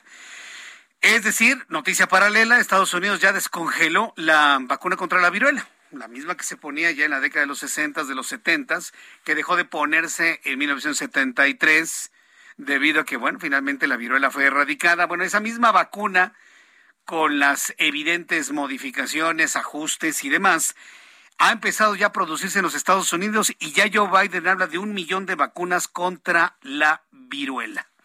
Imagínese estarse vacunando contra influenza, contra hepatitis, contra COVID-19, contra viruela del mono. Oigan, yo tengo una mejor idea. ¿Qué les parece si mejor dejamos trabajar nuestro sistema inmunológico como Dios manda? Dijo, es una idea, ¿eh? ¿Por qué no mejor dejamos trabajar nuestro sistema inmunológico como Dios manda y punto? Se pone usted a dieta, baja de peso, ejercicio, come bien, controla su estrés y me dice lo que quiera. Es una idea. Es que, oiga, ya con esta vacuna de la viruela del mono, ¿qué, qué? Vamos a estarnos vacunando contra hasta los efectos de una mosca que vuela. Yo tengo una mejor, ante tantas vacunas que en este momento tendríamos que ponerlas, yo tengo mejor la idea de que alimentemos y procuremos nuestro sistema inmunológico. A fin de cuentas, ¿no? El secretario de Salud de Sinaloa, Cuitlagua González, dio a conocer que en la última semana se detectaron dos casos sospechosos de la enfermedad de viruela del mono en Culiacán. Esto aquí en nuestro país, por desde luego. El funcionario comentó que estos casos sospechosos fueron detectados en dos niñas de 15 años originarias de la ciudad capital. A ver, dos niñas de 15 años con viruela del mono. ¿Cómo se contagia la viruela del mono? Con contacto físico constante. ¿O estaban agarradas de las manos o qué? O simple y sencillamente, la respuesta a que dos niñas de 15 años estén contagiadas de viruela tiene que ver con otro medio de, de contagio del virus que no se ha dicho. Sí, sí, sí, porque, a ver, no, sí que el contacto físico entre hombre, hombre, hombre, mujer, mujer, mujer, mujer, hombre, como sea, está causando la viruela del mono. Ok, voy de acuerdo. Está en las secreciones corporales. Pero dos niñas en diferentes lugares. No sé, está, está, está extraño y sí valdría la pena que estemos muy alertas ante otras posibles vías de contagio del virus de la viruela del mono.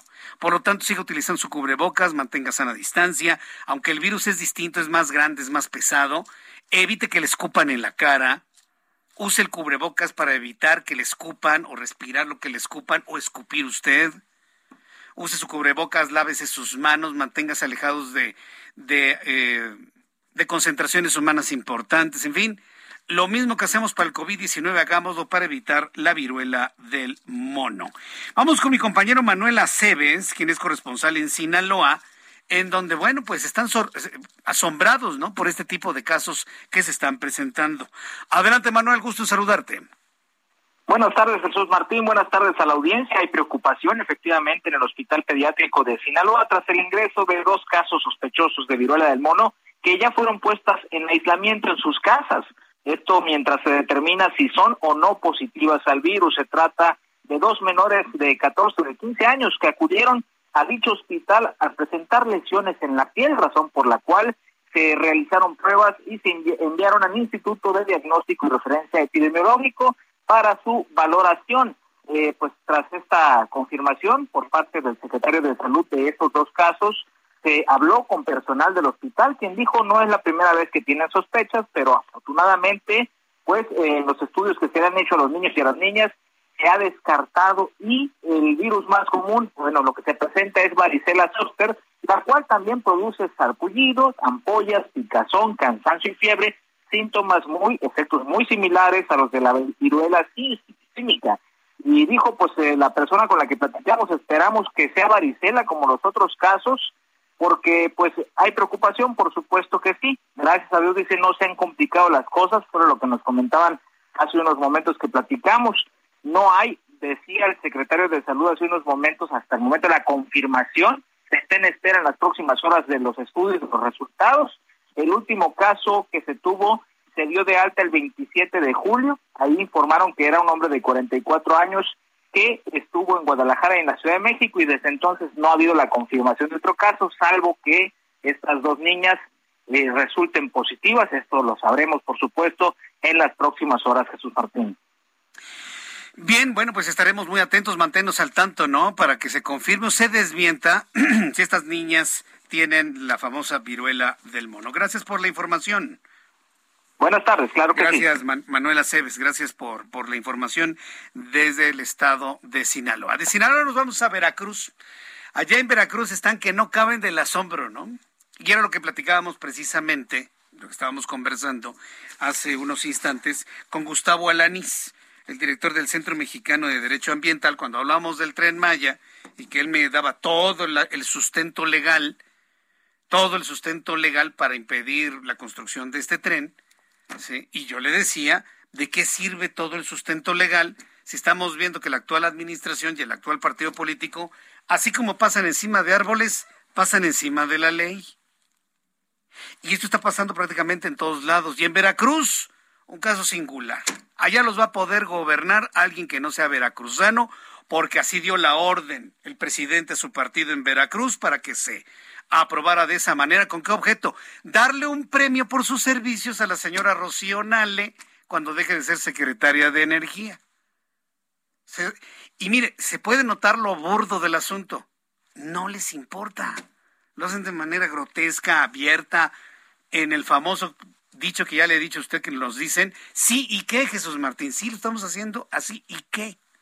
Aquí el asunto, ¿qué es lo que dice la oposición ante este tipo de modificaciones a la ley para que alguien que no sea de Veracruz pueda gobernar Veracruz? Tengo en la línea telefónica Ruth Callejas Roldán, diputada del Congreso de Veracruz por Movimiento Ciudadano. Estimada diputada, me da mucho gusto saludarla. Bienvenida. Muy buenas tardes. Buenas tardes, muchas gracias. Se lo pregunto así, de claro, directo y derecho. Los partidos de la oposición se van a quedar con los brazos cruzados ante esto que es verdaderamente que atenta contra, contra todo tipo de leyes? ¿Se van a quedar así? ¿Qué van a hacer? No, no, no. Fíjate que eh, dentro del Movimiento Ciudadano vamos a, presentar una acción de inconstitucionalidad. Como es un tema electoral, eh, le permite a los partidos políticos presentar esta acción de inconstitucionalidad porque ellos dicen que están eh, armonizando, homologando la Constitución de Veracruz a la Constitución eh, general de la República y no es cierto. No es cierto, se están metiendo con el tema de la ciudadanía y no están homologando ningún eh, artículo eh, de la Constitución general. Lo que están haciendo es metiéndose con el tema de la ciudadanía, no de los requisitos a ser gobernador o gobernadora del estado o candidata o candidato. Y pues es una atrocidad porque pues eh, nunca, nunca la ciudadanía se ha dado automáticamente de padres, eh, de hijos, perdón, a padres. Y, y la afiliación no te da una ciudadanía y nunca es de manera automática. Y bueno, muy, muy maliciosamente eh, sacan un dictamen en domingo, día inhábil, no convocan como debe de ser, de manera pública a la comisión, lo transparentan, lo ponen en el portal, no lo hacen, citan a un periodo extraordinario cuando estamos en, cuando el, reglamento habla de que deben de ser en periodo ordinario y de como es reforma pareciera a la Constitución y debe ser en el siguiente periodo, no extraordinario, sino ordinario. Entonces estamos eh, frente a una dictadura, yo les dije, es una dictadura legislativa, donde estamos siendo mero trámite y donde estamos eh, los que hacemos las leyes y tenemos que respetarla, pues haciendo todo lo contrario. Pues entonces digamos que el único camino es la acción de inconstitucionalidad, pero una vez que, que esta, la famosa, ahora conocida como ley Nale, se publique, ¿no? Hasta ese momento eh, empieza la, la, inconstitucionalidad. Sí, hasta ese momento eh, tenemos para para presentarla y bueno, estamos esperando que los cabildos y los, los, eh, los ayuntamientos eh, lo hagan para se promulgue para nosotros presentar esa acción de inconstitucionalidad. En ese, mira, las leyes no pueden ser personales, no pueden ser unilaterales. Y esta reforma es un traje a la medida para una persona. Ahora, dígame, su, opinión como política, como integrante del movimiento eh, ciudadano, como legisladora, ¿qué opina usted de, este, de esta forma de prácticas? Porque digo, e, en, lo burdo se ve la línea de, la orden, ¿no? Es una orden del presidente, a los de Morena en el Congreso, para que esto, para poderle dar un premio a su secretaria de Energía. ¿Usted como política qué opina de ese tipo de prácticas? Pues mira, esta eh, nunca se había visto y, y eh, incluso eh, es innecesario porque la misma constitución de la República te permite ser candidata o candidato aunque no seas eh, nacido en, en el estado en donde vas a contender. Y creo que esta forma de hacer política, donde estamos en una dictadura, donde estamos en, en, en un lugar, en un estado donde preocupa más al gobierno en turno quiénes van a ser sus cartas fuertes, les preocupa más quiénes eh, van a ser sus contendientes que los feminicidios, que abatir la pobreza, que la seguridad de los veracruzanos y de las veracruzanas. Sí, parece que hay otro tipo de preocupaciones. Pues diputada, yo le quiero agradecer mucho eh, el que me haya contestado esta comunicación y estaremos atentos a más reacciones y evidentemente los tiempos para que ustedes presenten esta acción de inconstitucionalidad. Muchas gracias por este tiempo. Muchas gracias y aquí estamos a la orden. Gracias, diputada Ruth Calleja Roldán, diputada del Congreso de Veracruz por Movimiento Ciudadano. Mensajes. Escucha las noticias de la tarde con Jesús Martín Mendoza. Regresamos. Heraldo Radio, con la H que sí suena y ahora también se escucha.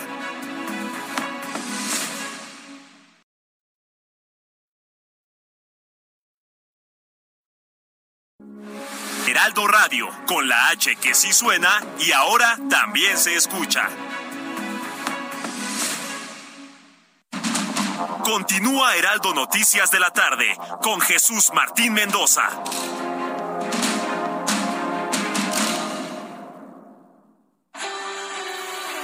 El amor inspira nuestras acciones por México.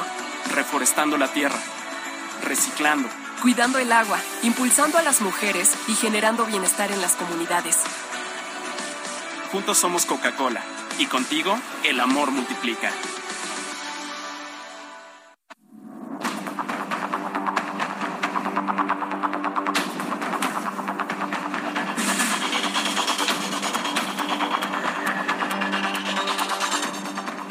Las siete y media, las siete y media hora del centro de la República Mexicana. Un enorme saludo a nuestros amigos de compañía mexicana Coca-Cola, que a partir de ayer y en estos días tienen una campaña grande, importante, eh, sobre los temas de reciclaje, protección de la tierra, consumo racional de agua. Eh, y bueno, pues ya le iré platicando sobre todas estas acciones que está realizando una empresa con eh, profundo compromiso social. No creo que nada más hacen un refresco, no, no, no, no, tienen una gran cantidad de productos, inclusive agua potable, agua potable, que evidentemente todo este manejo del agua, todo el manejo de sus residuos de PET, pues lo han completamente modificado, ¿no? Y que orgullosamente lo están presentando en foros tan masivos, tan importantes como este espacio de noticias aquí en el Heraldo Radio. Así que un saludo, un agradecimiento a nuestros patrocinadores de Industria Mexicana Coca-Cola. Bien, quiero informarle que el exgobernador de Baja California, Jaime Bonilla Valdés, tiene que demostrar que cuenta con el fuero que le permite evitar responder el próximo 15 de agosto por las acusaciones de peculado y coalición de los servidores públicos que existen sobre él y otros funcionarios de su administración con relación al proyecto de, de una planta fotovoltaica. ¿Sabe cuánto supuestamente costó esa planta fotovoltaica? 12 mil millones de pesos. Entro en comunicación con Ana Laura Wong. Ella es nuestra corresponsal en Tijuana, Baja California. Ana Laura, gusto en saludarte. Bienvenida.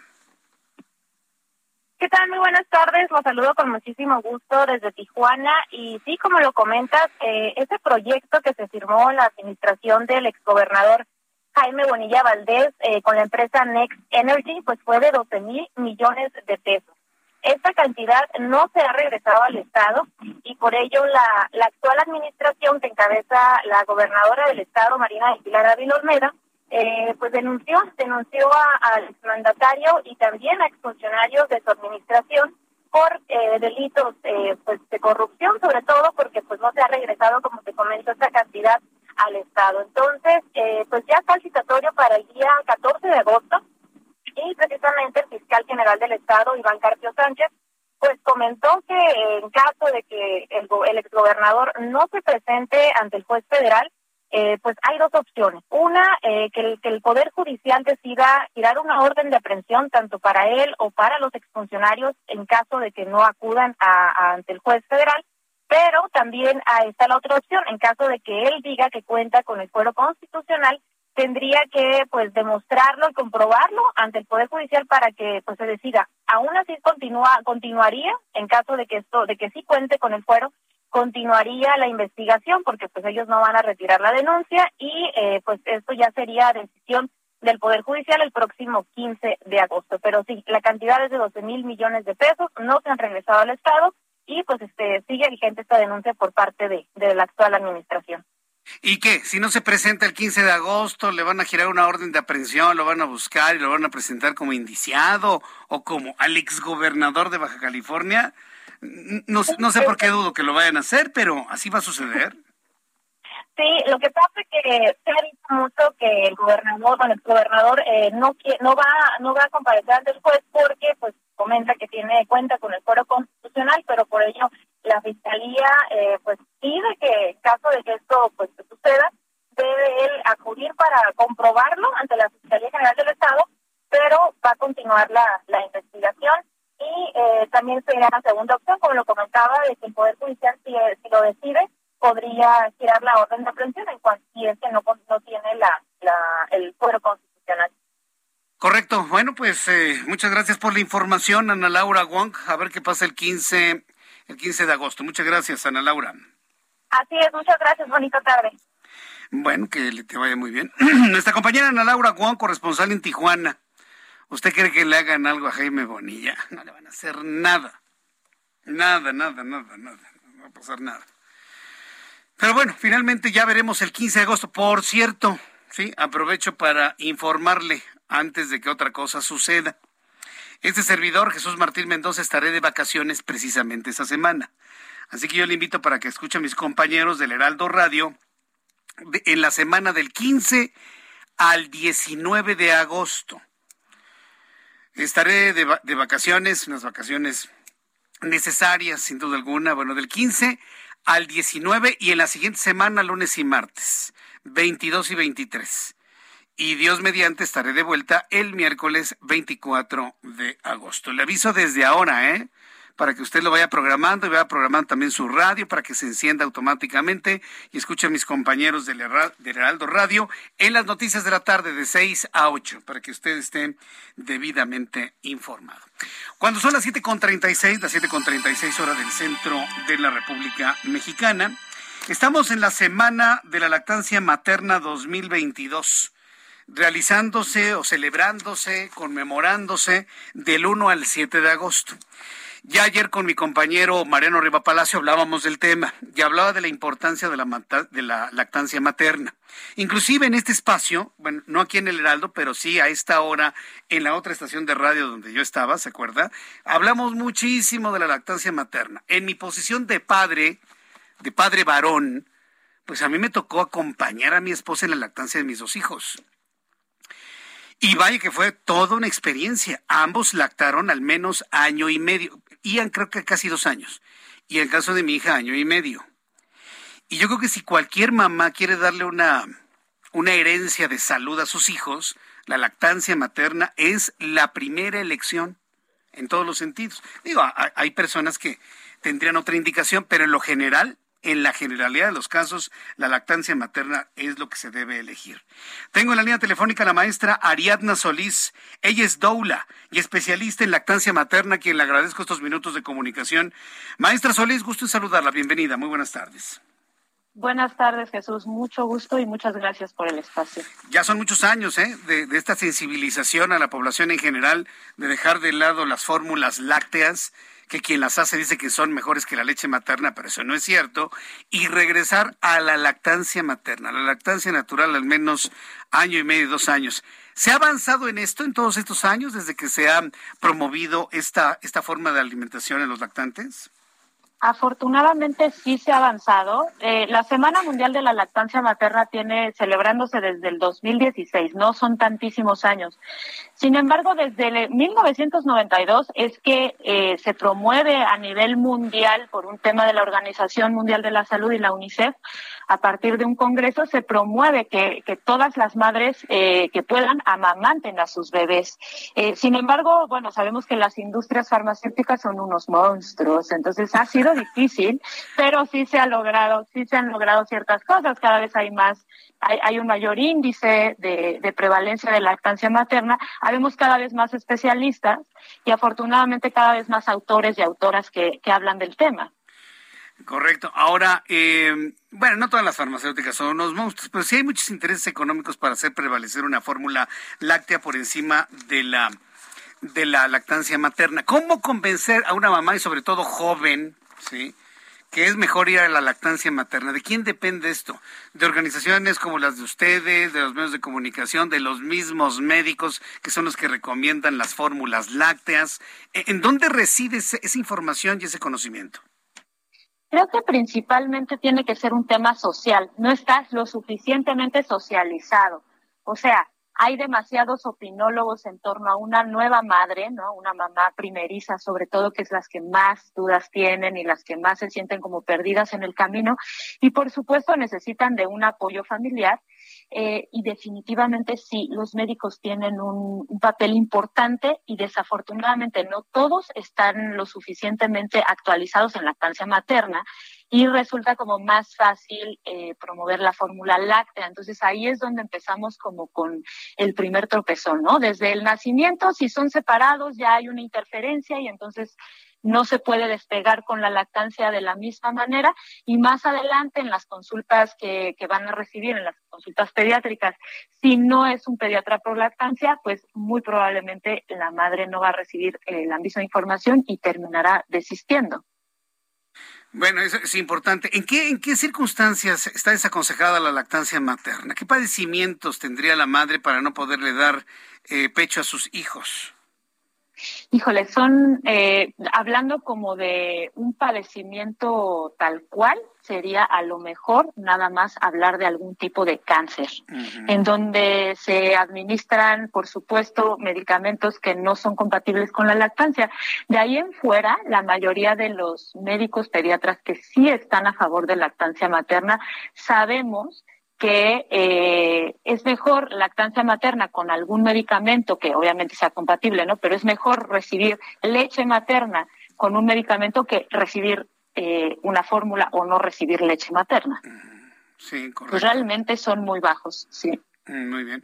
Ahora, eh, ¿cuál, ¿cuál, es la, la, estrategia? ¿Cuál va a ser la estrategia o el plan para socializar más eh, esta forma de heredarles mucha salud y fortaleza a los futuros adultos en el mundo a través de la lactancia materna? ¿Cuál es el plan de socialización y de información? Pues principalmente que sigamos promoviendo este, por, por ejemplo, este tipo de, eventos, que no es el Día Internacional de la Lactancia, sino que tenemos una semana completa en donde hacemos pues muchas actividades. Eh, personas especialistas en lactancia como yo, eh, que somos cada vez más, eh, siempre estamos regalando información. En mi caso, por ejemplo, tengo esta semana, estamos ofreciendo tres clases gratuitas para las mamás que se están preparando para la lactancia o que quizá ya están amamantando y que necesiten información y se las estamos dando de manera gratuita. Así hay, eh, eh, esta es la Semana Mundial, digamos que esto es en todos lados del mundo se está celebrando, en algunos lugares más que en otros, pero creo que también las madres que están amamantando son agentes de cambio y ellas mismas deben de defender un poco los espacios para amamantar, defender sus propias lactancias, porque muchas veces, eh, pues desde ahí reside, ¿no? La, la pelea con la familia, con la pareja, con, con el mismo círculo social, porque están amamantando mucho o porque se sienten juzgadas de amamantar. Entonces, creo que las mujeres lactantes, eh, buscando información, porque la hay, ahí está, ahí afuera, van a ser realmente los agentes de cambio para, para estos bebés que están recibiendo leche materna. Correcto. Bueno, pues, ¿dónde pueden las personas encontrar más información? Y aquí yo invito también a los señores, ¿eh? a los esposos, a los papás varanos que también se informen. No es nada más un asunto de de las señoras o de las novias o de las esposas. No, no, no, no, no. Es un asunto que también nos, nos involucra a nosotros como papás de las criaturas. ¿Dónde podemos encontrar más información sobre lactancia materna, maestra Solís? Sí, totalmente esto que dices, Jesús, es súper importante porque esto no es una cuestión solo de las personas lactantes, sino de todas las personas y de toda la sociedad, porque los beneficios son para todos y para todas. Eh, las clases que estaré dando de manera gratuita eh, me pueden escribir a contacto irecua con k arroba gmail.com o me pueden seguir en Instagram en arroba centro irecua oficial y desde ahí pueden recibir el link para tener las clases gratuitas, la que elijan son diferentes temas y por supuesto en cualquier portal de Google donde ponemos Semana Mundial de la Lactancia Materna eh, pueden encontrar información eh, sobre todo en la OPS, en la Organización Mundial de la Salud, eh, en un montón de portales donde se está promoviendo esta semana y creo que hay, dar, hay que observar y analizar todo lo que se está ofreciendo para tomar la información y las mejores decisiones. Correcto. Pues maestra Ariadna Solís, gracias por estos minutos de comunicación con el auditorio del Heraldo. Muchas gracias. Gracias, Jesús. Que tengas buena noche. Hasta luego, buenas noches. Bueno, pues ahí están las formas de contacto con la maestra Ariadna Solís. Y sí, yo invito a los hombres a que se involucren en la lactancia de sus esposas, o de sus parejas, o de sus novias. Sí, decía la maestra Ariadna Solís, y sí me di cuenta, ¿eh? las personas lactantes son mujeres. Yo hasta este momento no conozco un hombre que lacte. Por Dios, sí. Porque entonces si es un hombre que lacta, entonces no es hombre, a lo mejor una mujer transgénero, o hombre transgénero. Sí, sí, sí, también hay, que señalar esto también, digo, sin, sin ningún tipo de resquemor. Aquí tiene sus convicciones. Pero las personas lactantes, las únicas que existen en el mundo, son mujeres.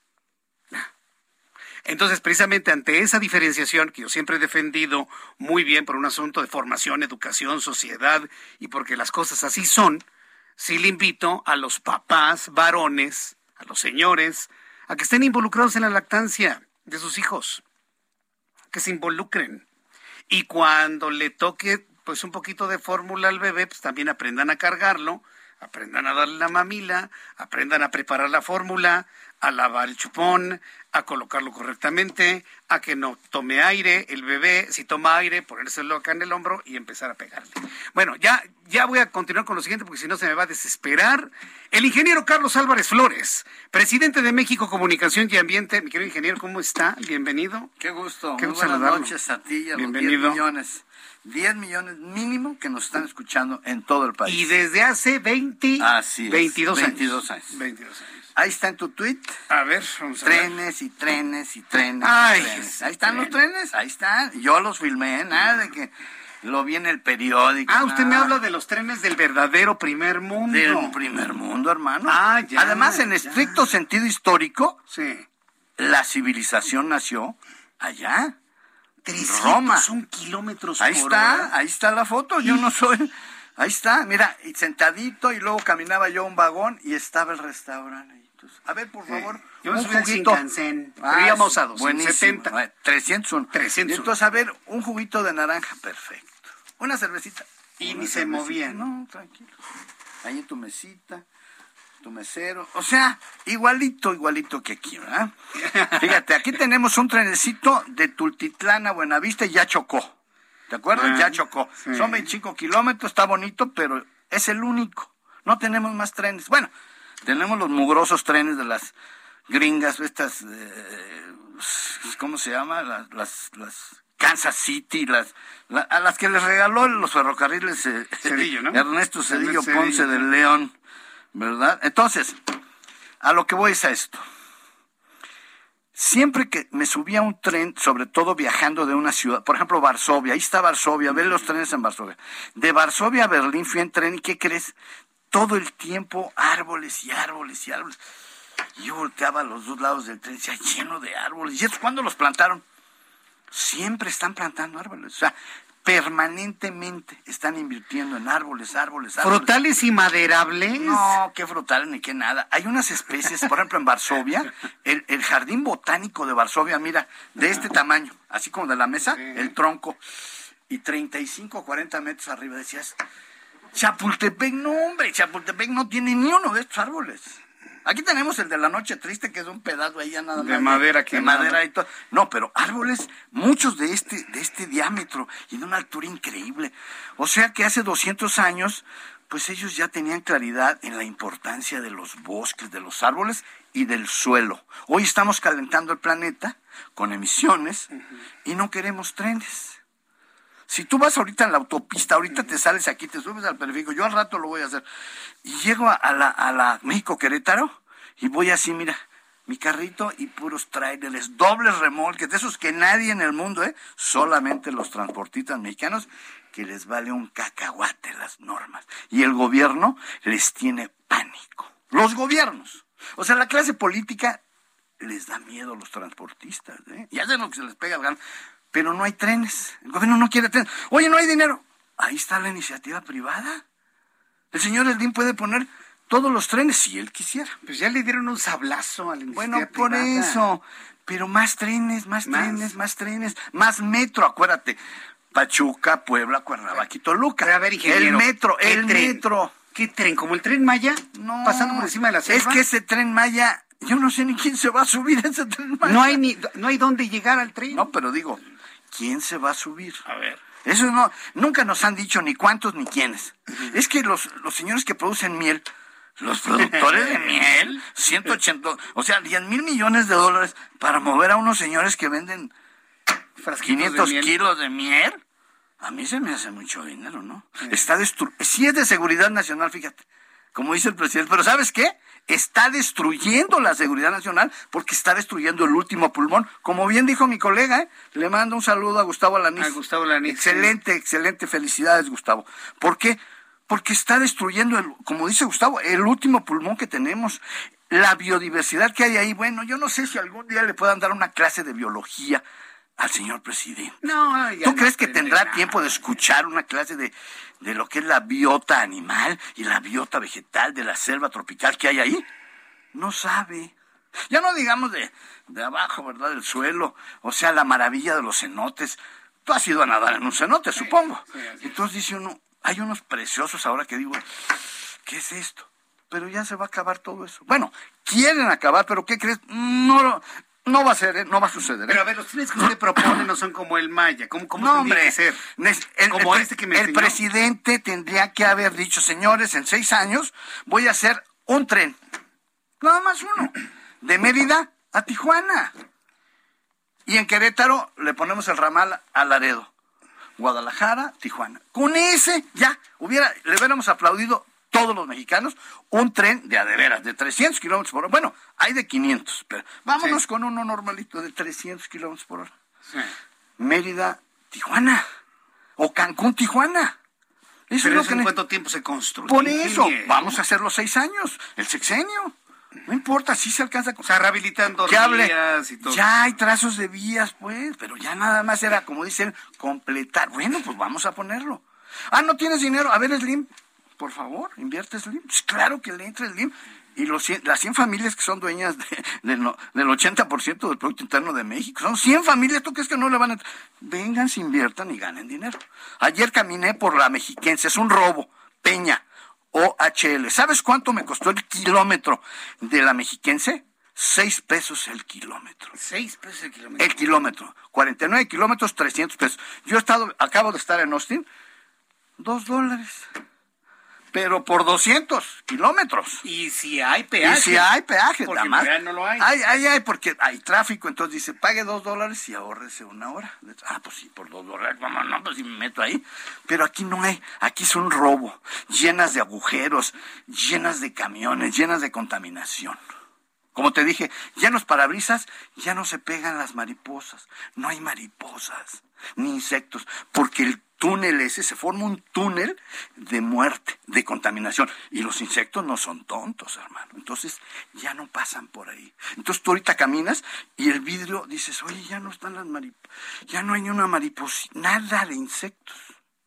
O sea, estamos acabando con todo. Por los autos de gasolina, no queremos trenes. El de, el de México Querétaro, ¿sabes quién lo planteó? ¿Quién? El que se acaba de morir el diablo este, ¿cómo se llama? Luis Echeverría Álvarez. Lo Ah. planteó en los setentas. El México Querétaro que cancelaron Sí. a los chinos. Así es, pero sí sabes por qué, ¿verdad?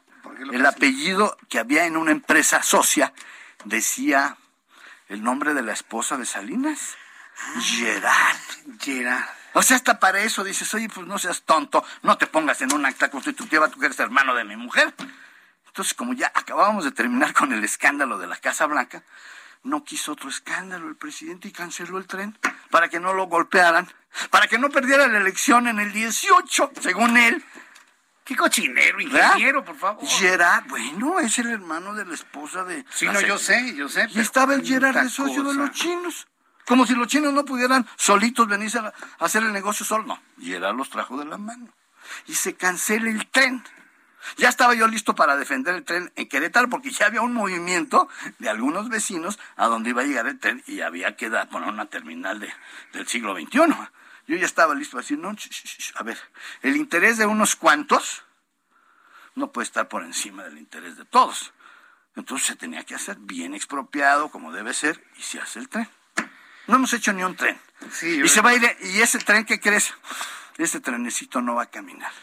Ese trenecito, creo que no va a caminar. Tiene muchos problemas. Y ya veremos, vamos al 24, vamos con calma. De manera pues que más trenes, más trenes, no entienden, necesitamos trenes. Acabo de leer, me acaban de mandar una nota. Todos peleándose otra vez por los plásticos. Ahí vienen ya las, las prohibiciones de plásticos. ¿Y qué crees? Más prohibiciones de Te plásticos. prometo que la semana que entra vamos a hablar del papel higiénico. Va, de acuerdo. Lo que significa usar papel higiénico en las casas. Correcto. No, nos van a decir que usemos. Revolución. vamos a ver, lo ver, vamos a analizar, ¿vale? Ingeniero, muchas gracias. Muy buenas noches. Eh, he- hemos tenido aquí a Carlos Álvarez Flores, presidente de México Comunicación y Ambiente. Con esto nos despedimos. Le agradezco mucho su atención. Mañana, 2 de la tarde, en el canal 8 de su televisión, 6 de la tarde, Heraldo Radio. Soy Jesús Martín Mendoza por su atención. Gracias y que tenga usted muy buenas noches.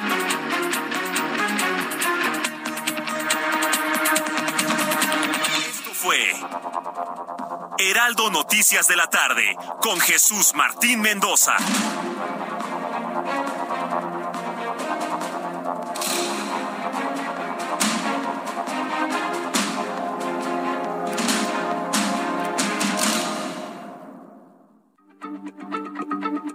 Heraldo Radio, la H se lee, se comparte, se ve y ahora también se escucha.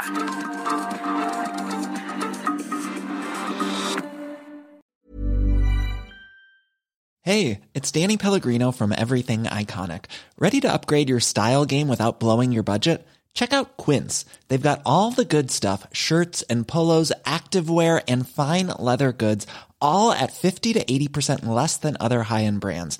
And the best part? They're all about safe, ethical, and responsible manufacturing. Get that luxury vibe without the luxury price tag. Hit up quince.com slash upgrade for free shipping and 365 day returns on your next order. That's quince.com slash upgrade.